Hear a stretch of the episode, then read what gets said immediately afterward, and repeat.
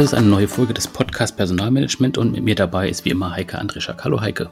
Ja, hallo Michael.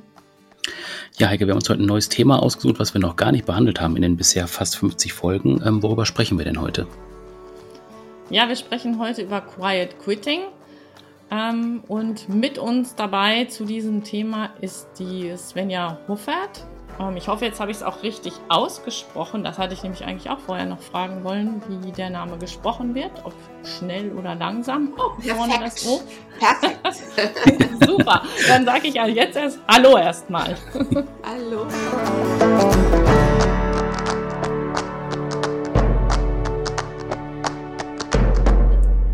Ähm, ja, genau.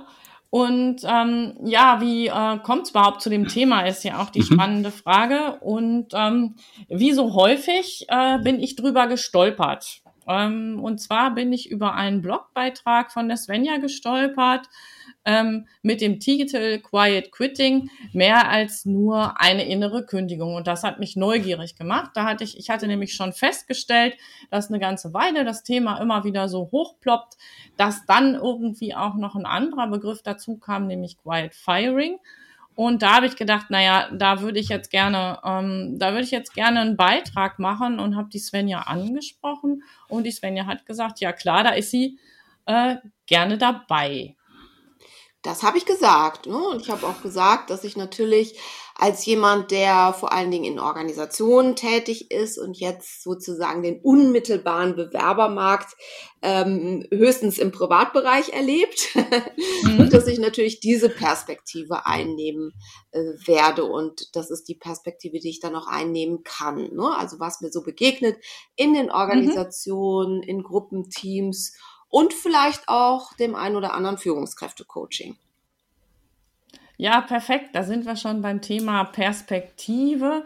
Und ähm, ich glaube, du bringst aber auch eine ganze Menge Erfahrung aus unterschiedlichsten Perspektiven mit. Und das führt mich so ein bisschen dahin, ähm, dich vielleicht einfach mal vorzustellen und zu sagen, was sind denn diese unterschiedlichen Perspektiven? Ähm, vom Ursprung her sind die schon breit, weil du bist Wirtschaftspsychologin, Historikerin und Sprachwissenschaftlerin. Das ist ja schon mal eine ganze Menge. Hast ähm, sehr lange in Organisationen gearbeitet, in kleineren, aber auch in größeren, in Konzernstrukturen und dich da auch sehr stark mit dem Thema Kommunikation und Marketing beschäftigt.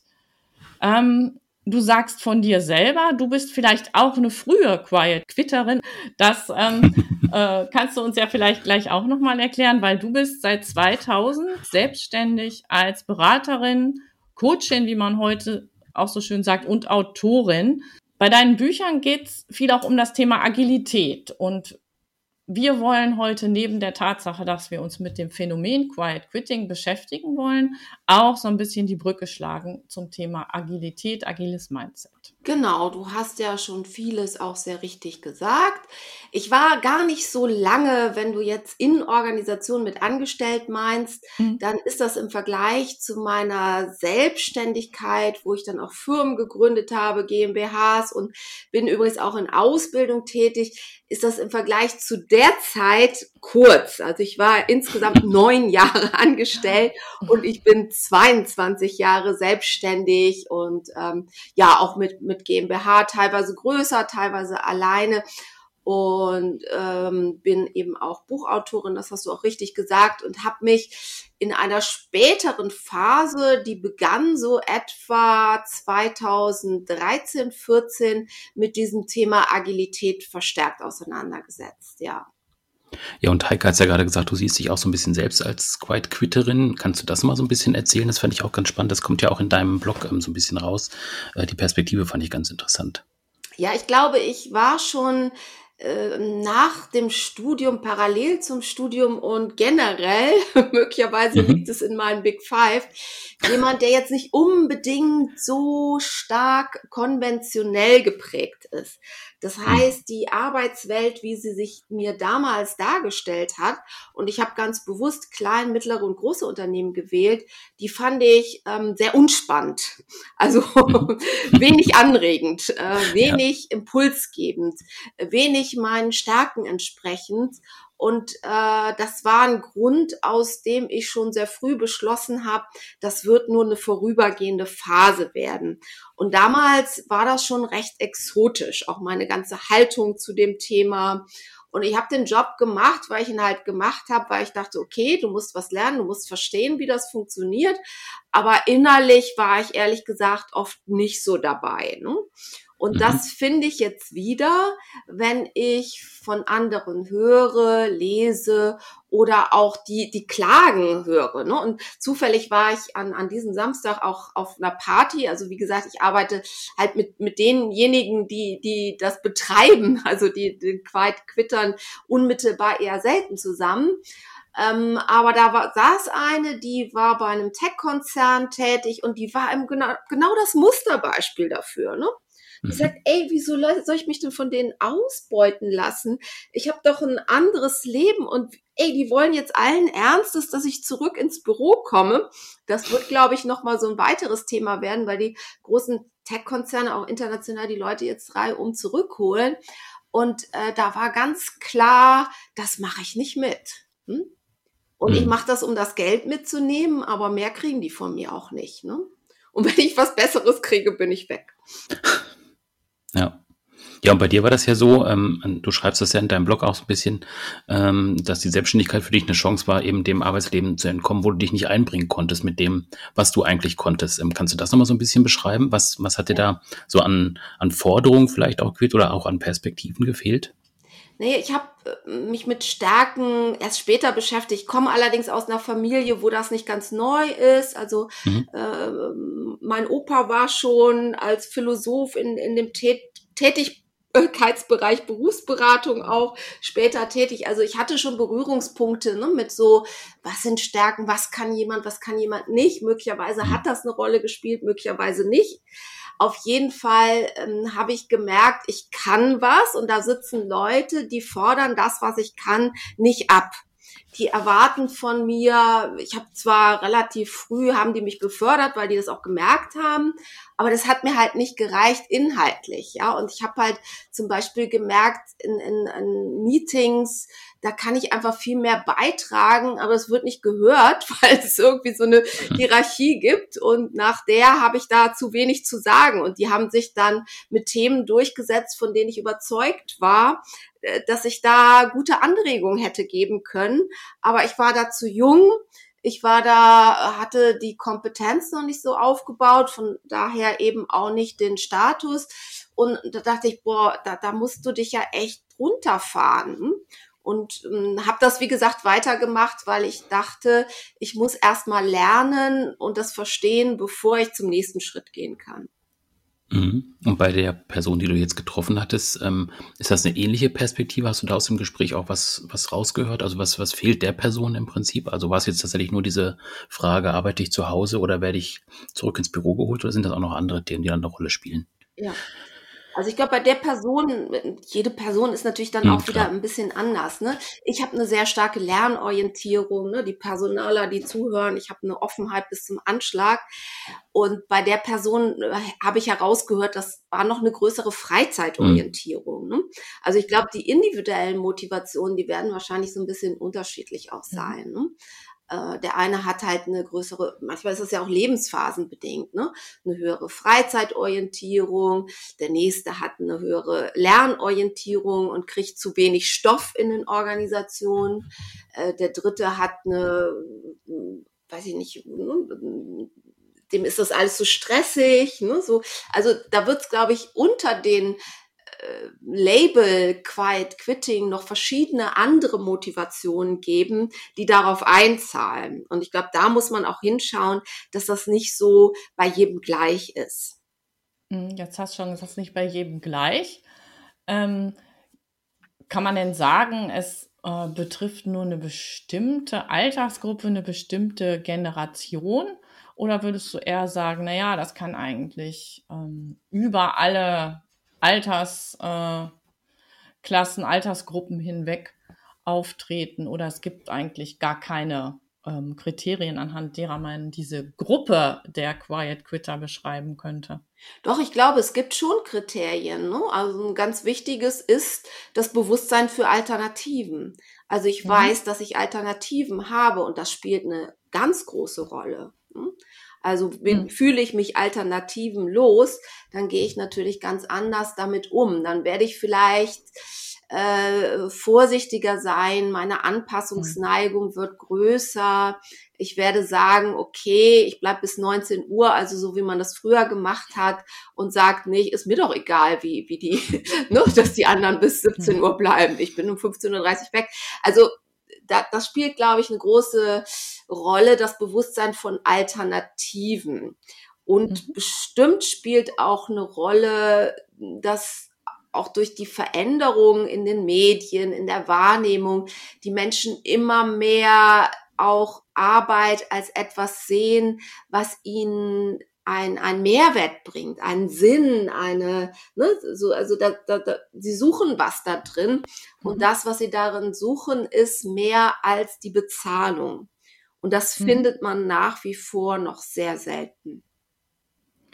Ja, das ist spannend, weil ähm, ich habe ähm, heute dann auch erzählt, ich habe, dass ich Podcast-Aufnahmen habe und zu dem Thema.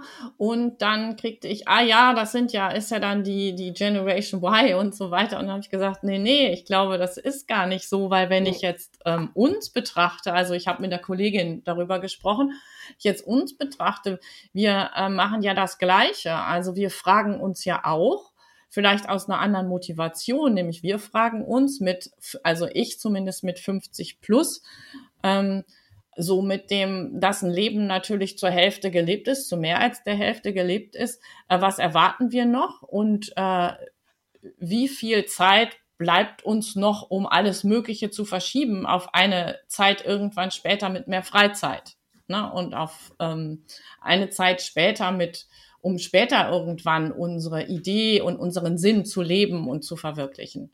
Ne? Genau, das, das glaube ich, glaube ich, ist es einfach so, dass das, und da bin ich bei dir, was du gesagt hast, in den Medien verändert sich das und auch in den Unternehmen verändert es sich Gott sei Dank langsam, dass diese Themen Platz haben. Ne? Also, dass ich auch mal sagen kann, ähm, okay, ich habe jetzt gleich einen Termin, ähm, aber das ist kein Termin für die Arbeit, sondern einer der mit mir als Person zu tun hat und dann arbeite ich eben später. Und das wäre ja vor fünf bis zehn Jahren gar nicht möglich gewesen.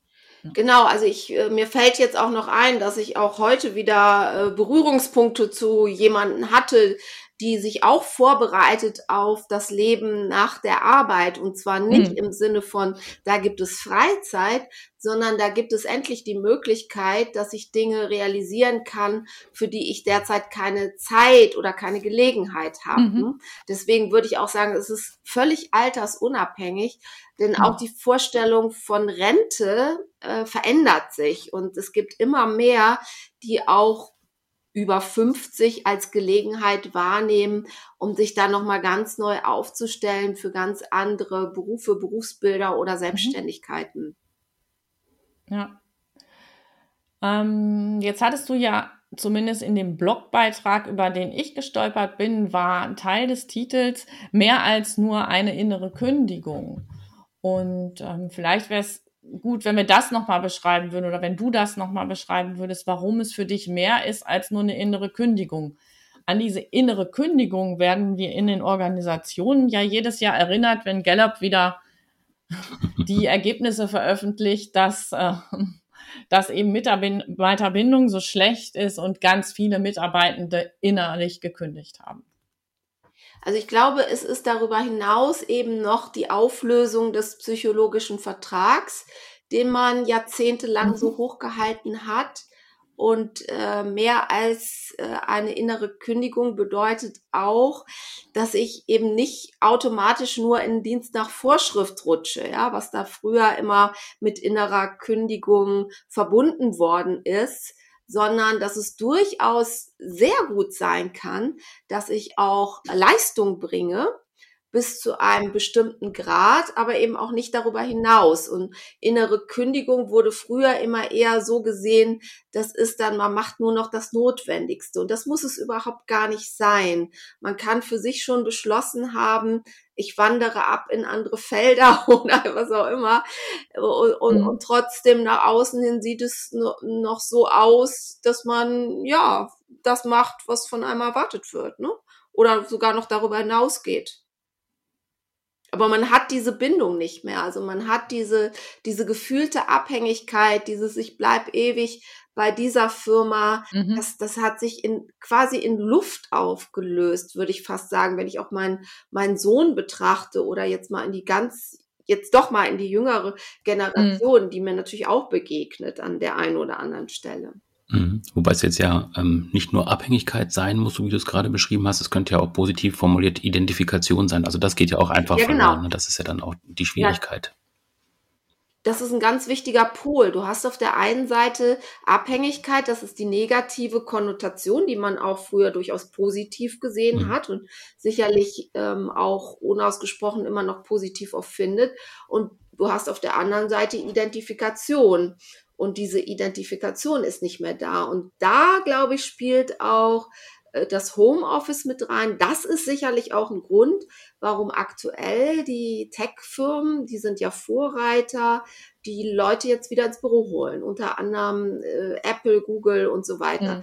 Also das, das wird der zentrale Punkt sein. Da bin ich mir recht sicher, weil die schwindet. Also ne, mhm. das Paar abhängig, Abhängigkeit, Identifikation, denn das ist ein Paar. Ja, mir fällt noch ein anderer Begriff ein, ähm, das Thema Verbindlichkeit. Also auch ähm, mhm. sich ja. einfach ähm, eine Aussage zu treffen und die dann und zu dieser Aussage eben verbindlich zu stehen. Ich stelle das jetzt fest in unterschiedlichen Bereichen und über alle Altersgruppen hinweg. Zum Beispiel bei der Frage, ähm, halte ich Termine ein oder gerade auch wenn Verabredungen getroffen werden, ne? also wenn gesagt wird, wir treffen uns dann und dann mhm. ähm, oder das ist bis dann und dann ähm, machen wir bestimmte Sachen, dann gibt es, ähm, finde ich, eine geringere Verbindlichkeit. Zumindest nehme ich das im privaten Bereich wahr. Und ich glaube, das spiegelt sich auch ein bisschen ähm, insgesamt mittlerweile in den Organisationen wieder. Also. Mhm. Genau. Das, das glaube ich, da gibt es auch Untersuchungen, dass das auf allen Ebenen stattfindet, auch in Social Media. Äh, also das, das findet immer mehr statt. Mhm. Ich bin ja eine Kölnerin, ne, dort hat man öfter schon mal gesagt, wir sehen uns und mhm. hat das nicht so gemeint. Ne? Ähm, in Hamburg, wo ich jetzt auch seit längerem lebe, war das immer anders. Man mhm. hat halt gemeint. Aber das ist die, das, was du wahrscheinlich damit zum Ausdruck mhm. bringen willst. Ne? Man, man sagt irgendwas, aber das hat, hat keinen, keinen Wert in dem Sinne, dass ich mich daran gebunden fühle. Und das ist in der Tat etwas, was ich auch beobachte, was abnimmt, was auch erschreckend für mich ist im Online-Raum. Da sehe ich diese Entwicklung ja schon mhm. seit der Corona-Zeit und die Verbindlichkeit nimmt da wirklich radikal ab. Hm? Das, das, das äh, sagen oder geben die Menschen inzwischen auch selbst zu. Aber du hast da immer weniger, die sich auf das Meeting einlassen, mhm. auf das, was da passiert. Die machen tausend Sachen nebenbei, ihre äh, Schulung nebenbei. Das gab's früher auch. Also ich komme ja auch aus dem HR Consulting und Outplacement habe ich auch viele Jahre gemacht.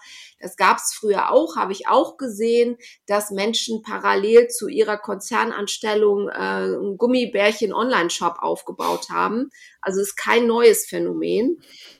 Aber das sehe ich öfter und der Grund ist nicht mehr unbedingt, dass man was nebenbei aufbaut, sondern dass man, ähm, die nennen das Quality Time, das findet man in einer bestimmten Generation so ähm, unter 35 äh, oder auch, ne, so, so, die, die, die, die sehen eigentlich die Quality Time als das, was die absolute Priorität hat. Und das heißt, Wäsche aufhängen, ähm, im Zweifel die, die äh, Windeln wechseln, die jetzt auch aus ähm, Stoff sind inzwischen. Und da kommt die Aufmerksamkeit hin und das hat Priorität und deswegen sinkt die Verbindlichkeit an anderer Stelle, die früher ganz klar Nummer eins gewesen ist.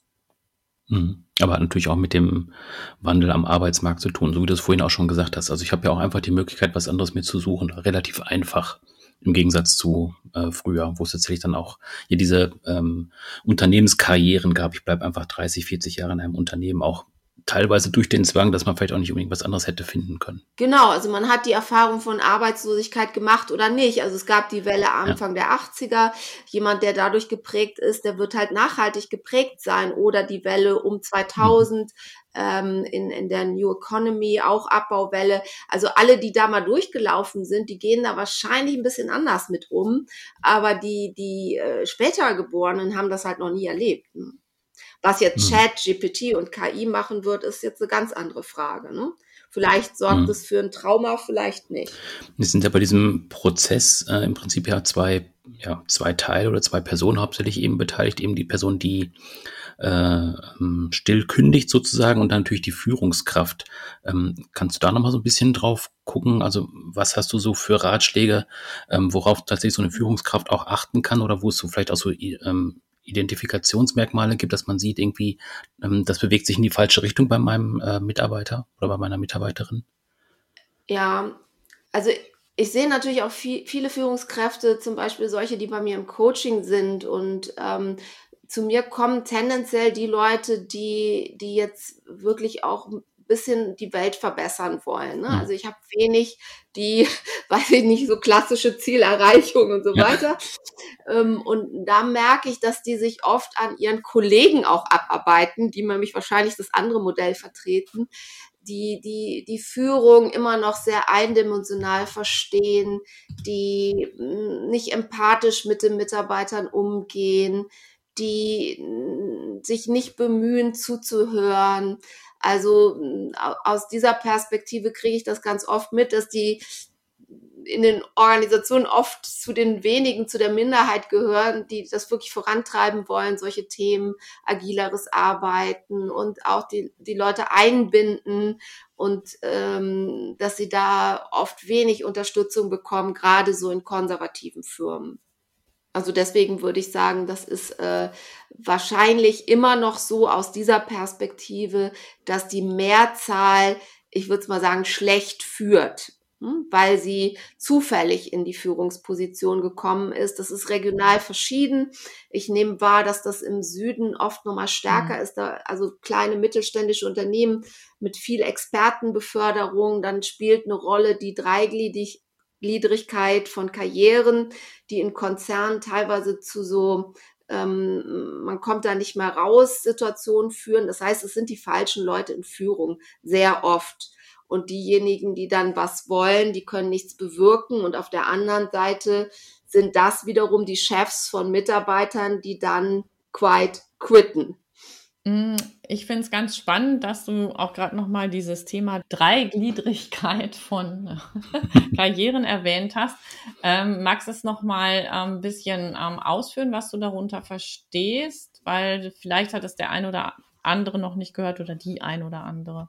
Na, das galt ja mal vor langer Zeit, vor Jahrzehnten als modern, ne? so Projekt, Fach- und Führungskarriere mhm. voneinander zu trennen. Und ich halte das für eine große Falle und für einen großen mhm. Irrweg, mhm. so wie das konstruiert worden ist, mhm. weil natürlich mit der Entwicklung auch eine Gehaltsentwicklung verbunden ist und weil in Führung Menschen gekommen sind, die vielleicht gelernt haben, sich in bestimmten Situationen, Assessment Center so und so zu verhalten, aber die doch noch sehr stark so einen egozentrierten Blick haben. Mhm. Und in der derzeitigen Arbeitswelt kann man die wenig gebrauchen. Ja, man braucht mehr mhm. Kollektivausrichtung. Und die stecken jetzt in solchen ja, Gerüsten fest. Ja, einmal mhm. Führung, immer Führung. Also mhm. ich kenne immer mehr Organisationen, die das auflösen, wo man mhm. rauskommen kann aus der Führung, wo man Querverbindungen, Rückschritte machen kann. Mhm. Aber meiner Beobachtung nach ist es immer noch schwer und mhm. ähm, ja, oft eben auch ein Gehaltsthema. Also manch einer hm. erkennt für sich, auch solche Leute hatte ich im Coaching, ja, ich bin jetzt wirklich nicht der Empath, ne? Ähm, mhm. Ist so, ich kann mir das auch nicht anhören, wenn so ein Mitarbeiter mit seinen Sorgen zu, mich, zu mir kommt, das ist irgendwie überhaupt nicht mein Ding. Natürlich merken die Leute das. Ne? Und deswegen finde ich, so im Zuge der Agilität gibt es ja auch neue Modelle, so People Management, also dass man mhm. Führung anders denkt. Ne? Also ich finde, eine strategische mhm. Führung, äh, ich führe das Geschäft, ist nicht das gleiche wie ich führe Menschen und oft sind es aber die gleichen, mhm. die beides machen müssen und mhm. sozusagen als eierlegende Wollmilchsäue durch die Gegend ziehen, was den Mitarbeitern nicht gut tut und dann auf der anderen Seite sicherlich dazu führt, ne, dass die Identifikation äh, nicht da ist oder verloren geht. Und Gallup sagt, glaub ich, ich habe da lange nicht mehr reingesehen, immer noch, man kündigt ja seinem Chef, ne? Und nicht genau. dem Unternehmen. Ja, ja, genau. Mhm, ja. Jetzt haben mich ein paar ähm, Worte, die du benutzt hast, angetriggert, so ein bisschen Schwenk zu machen zu, zum Thema Agilität. Nämlich, du hast gesagt, die Arbeitswelt hat sich ja auch verändert. Es geht etwas mehr um Kollektivausrichtung, wo vielleicht Führungsaufgaben äh, mal vom einen zum anderen, äh, zu, von der einen zur anderen Person wandern und nicht so festgelegt sind. Es ist auch offener geworden, das Thema ist auch offener geworden für das, was dann manchmal als Downsizing beschrieben wird, also dass man rausgeht aus der äh, Führungsfunktion. Und ähm, du hast ja, ähm, benutzt ja auch einen Begriff, ähm, postagile Arbeitswelt. Was verstehst du darunter? Ich verstehe das, was nach der Agilität kommt, weil äh, agiles Arbeiten, agile Methoden, die haben so etwa vor 25 Jahren, 24 Jahren ihren Einzug gefunden. Sowas wie das agile Manifest ist, ich sage jetzt mal ein bisschen bösartig mit einem Smiley versehen, fast schon scheintot, weil es einfach schon sehr alt ist. Und der damals vermittelte Grundgedanke ist ja ein sehr einfacher, nämlich, dass man nicht nur das eine braucht, sondern auch das andere und maßgeblich war damals die Wahrnehmung dieser VUCA-Welt. Ja, das ist ein Begriff, der ja ursprünglich aus dem Militärischen kommt, mhm. mit dem Gedanken, wir brauchen kleine Einheiten, Team in Teams, die sich auf die wechselnden Bedingungen einstellen können. So, das ist immer noch so, aber mittlerweile hat sich natürlich viel mehr getan. Wir haben immer mehr Extremereignisse ähm, die, die ganzen Ukraine-Krieg, die Krisen, Energie, ähm, Energy-Trilemmata. Also es kommen immer mehr Themen dazu, die einfach nicht mehr nur VUCA sind, sondern die, die nochmal eine Stufe weitergehen und noch viel mehr von Organisationen fordern und auch teilweise anderes. Also ich würde sagen, wieder mehr Klarheit, aber halt in bestimmten Bereichen, was zum Beispiel die Richtung und Ausrichtung betrifft oder äh, was die Innovation betrifft. Und ähm, da reicht das Agile gar nicht. Ich sehe allerdings schon, dass das noch nicht mal das, das Agile in den Bereichen angekommen ist, wo es aus meiner Sicht einen echten Mehrwert stiften würde, nämlich in allen Bereichen, die direkt an der Wertschöpfung am Kunden sind. Es ist unter anderem auch Vertrieb, wo das nach wie vor noch in den Kinderschuhen steckt ähm, und auch HR. Äh, für mich ist Postagil im Grunde die Weiterentwicklung, die aber das Agile einschließt ja, die aber die Sichtweise hat, mhm. Unternehmen sind eher wie Ökosysteme, da kann es sein, da ist irgendwie ein Wildgarten und da ist hier was ganz anderes. Wir müssen einfach viel mehr den unterschiedlichen Gegebenheiten gerecht werden. Das ist für mich der Begriff postagil. Mm, und welchen Bezug würdest du sehen zum Thema Quiet Quitting? Ich würde den Bezug dazu sehen, dass das eine wahnsinnige Chance ist, etwas uneinheitlich zu gestalten. Also die Bestrebung der Unternehmen mhm. war ja möglichst viel Gleichheit, also hausinterne Akademien, Ausbildung von uns bei XY, ne? Dahinter steht AG. Mhm. Ähm, das heißt, man hat sehr uniform ausgebildet und hat eher auf ein bestimmtes Verhalten normiert. Und die Chance, die ich sehe in einer Arbeitswelt oder auch in Unternehmen, die sich eher als Ökosysteme sehen, ist, dass wir auch Unterschiedlichkeit absolut zulassen können. Also es kann sein, dass da bestimmte Bereiche ganz anders sind als andere. Dieser Vereinheitlichungszwang, dass der dadurch, hoffe ich, ist nur Hoffnung, geringer werden könnte, dass die Menschen mehr durch die Dezentralisierung, die damit auch einhergeht, auch mehr so direkt an den Themen arbeiten können und nicht überlastet sind von dem, was typischerweise als unsinnig ähm, erfahren wird. Ne? Da hoffe ich auch auf KI, also unsinnige Tätigkeit. Ne? Eigentlich müsste ich was entwickeln, aber wenn ich 100 Prozent der Arbeit mir betrachte, dann habe ich 10 Prozent für konzeptionelle Entwicklungsaufgaben. Das frustriert die Leute. Das mhm. frustriert die total, weil sie müssen sich dann mit total bescheuerten Meetings beschäftigen oder äh, verschiedenen E-Mails und mhm. Kanälen und was noch so so und ich glaube, das ist die Chance der konzentrierten Arbeit, die sich daraus ergibt. Das bedeutet aber auch, man muss sehr viel umgestalten. Mhm, was wären wichtige Ansatzpunkte für dich für diese Umgestaltung? Eine Stärkenorientierung. Also wir haben so, so ein bisschen auf dem Mittelwert ausgebildet. Also so im Grunde so, dass alle so in die Mitte gezogen werden. Mhm, es gibt ja. aber nun mal Menschen, die haben, so wie ich, eine sehr ausgeprägte Offenheit, was bestimmte Tätigkeiten nahelegt und auf der anderen Seite es sehr unwahrscheinlich macht, dass diese Personen gleichzeitig sehr gut in Routineaufgaben und Verwaltung sind, ja. In einem klassischen Job hätte ich beides machen müssen. Mhm. Und durch, durch so eine Aufteilung äh, wird es möglich, dass man näher an seine Stärken kommt. Und ich glaube, dass das sehr viel Potenzial freisetzen kann. Ja, prima. Das klingt doch schon nach einem guten Schlusssatz. Ähm, eine Frage hätte ich jetzt zum Abschluss noch äh, an dich, Svenja. Wenn du jetzt nochmal zurückdenkst an die Zeit um 2000, als du, wo du ja gesagt hast, du wärst so auch eine früher Quiet Quitterin gewesen, war das für dich die richtige Entscheidung tatsächlich auch da aus diesem ähm, Arbeitsleben rauszugehen und in die Selbstständigkeit zu gehen? Also es war 100 Prozent und goldrichtig. Mhm weil es Dinge verbunden hat, die ich sonst nicht hätte verbinden können. Also ich schreibe zum Beispiel sehr gerne, aber ich bin trotzdem keine Journalistin oder Schriftstellerin oder so, weil ich brauche Erlebnisse, ich muss das verarbeiten können und so einen Job gibt's eigentlich gar nicht. Ne? So, hm. Also insofern war das wunderbar und ähm, ja, ich schreibe viel und demnächst erscheint auch ein neues Buch, äh, das heißt äh, 100 mentale Modelle für die Arbeitswelt der Zukunft. Untertitel, glaube ich, ändert sich noch ein bisschen. Ne? Da geht's mhm. im Grunde um viel, was wir hier auch besprochen haben. Und das erscheint Ende August, Anfang September auch als Hörbuch und normales Buch bei Campus. Mhm. Genau. Und dann freue ich natürlich auch mich darüber, wenn eventuell der eine oder andere meinen Newsletter Weiterdenken noch abonnieren möchte. Mhm, genau, also wer daran Interesse hat, sowohl an dem Buch als auch an dem Newsletter, dazu stellen wir die Links auch nochmal in die Show Notes ähm, zur Podcast-Folge. Äh, ja, und ansonsten ähm, bleibt uns eigentlich nur noch vielen Dank zu sagen, Svenja, dass du dir die Zeit genommen hast für uns. Hat Spaß gemacht. Mir auch. Ich bedanke mich auch herzlich, dass ihr mich zu diesem Thema eingeladen habt. Hm, ist immer gut, dass die Heike unterwegs ist und viel, vieles aufmerksam liest. Auf jeden Fall.